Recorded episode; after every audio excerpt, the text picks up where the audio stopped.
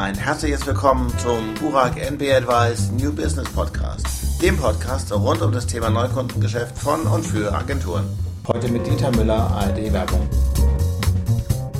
Also es gibt ja immer noch die Behauptung, dass man die jungen Leute, wer immer das jetzt auch mal sein mag, dass sich deren Medienkonsum so verändert hat, dass man sie nur noch über Social Media erreicht. Würden Sie dem zustimmen oder würden Sie es differenzierter sehen?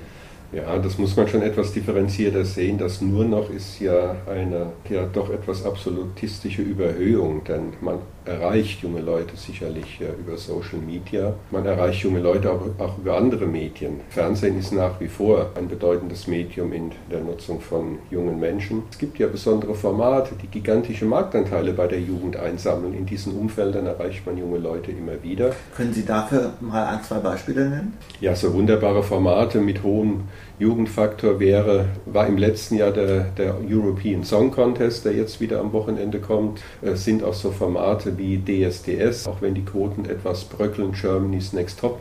Also so spezielle Formate mit einer jugendstarken Zielgruppe, mit einer Jugendfokussierung.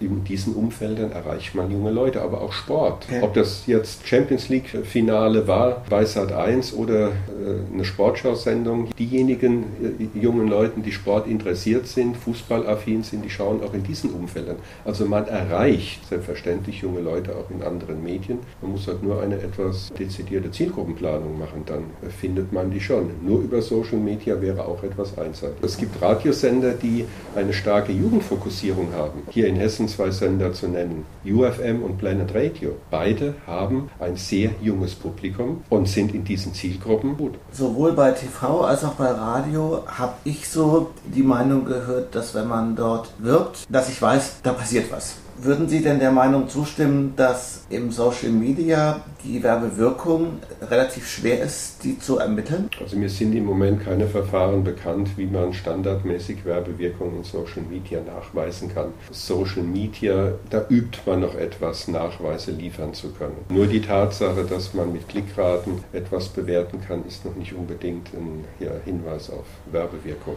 Es fehlt letztendlich das Tool, um Werbewirkung messen und nachweisen zu können. Das ist ja schon ein Thema, was relativ lange rumbrodelt und wo man nicht das Gefühl hat, dass es da wirklich weitergeht. Oder täuscht der Gedanke?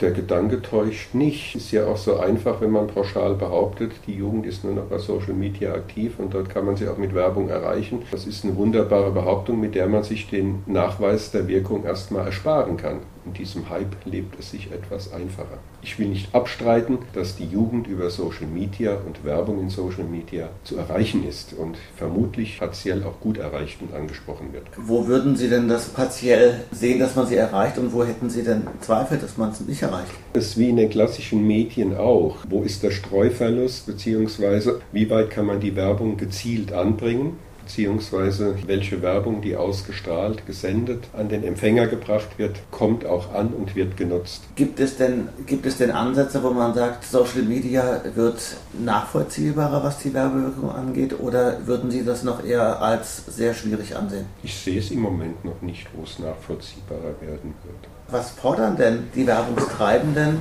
um dort zu einem greifbaren Ergebnis zu kommen? Der Nachweis von Werbewirkung lässt sich eigentlich auf zwei Punkte bringen. Einmal direkter Return on Invest, was natürlich nur im Bereich Schnelldreher messbar wäre und Imageveränderungen in, in Richtung Nutzung, in Richtung Produktverwendung. Aber das sind eigentlich die Kriterien, um Werbewirkung zu messen. Die mhm. Wahrnehmung der Werbung allein ist ja nur die Wirkungsvoraussetzung erstmal. Mhm. Das ist nicht mehr als ein, als ein Werbekontakt. Und die Wirkungsvoraussetzung ist eine Grundlage, damit überhaupt Werbung wirken kann.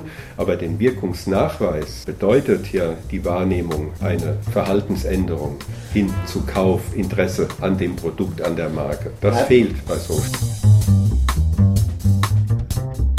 Viel Spaß beim nächsten Podcast.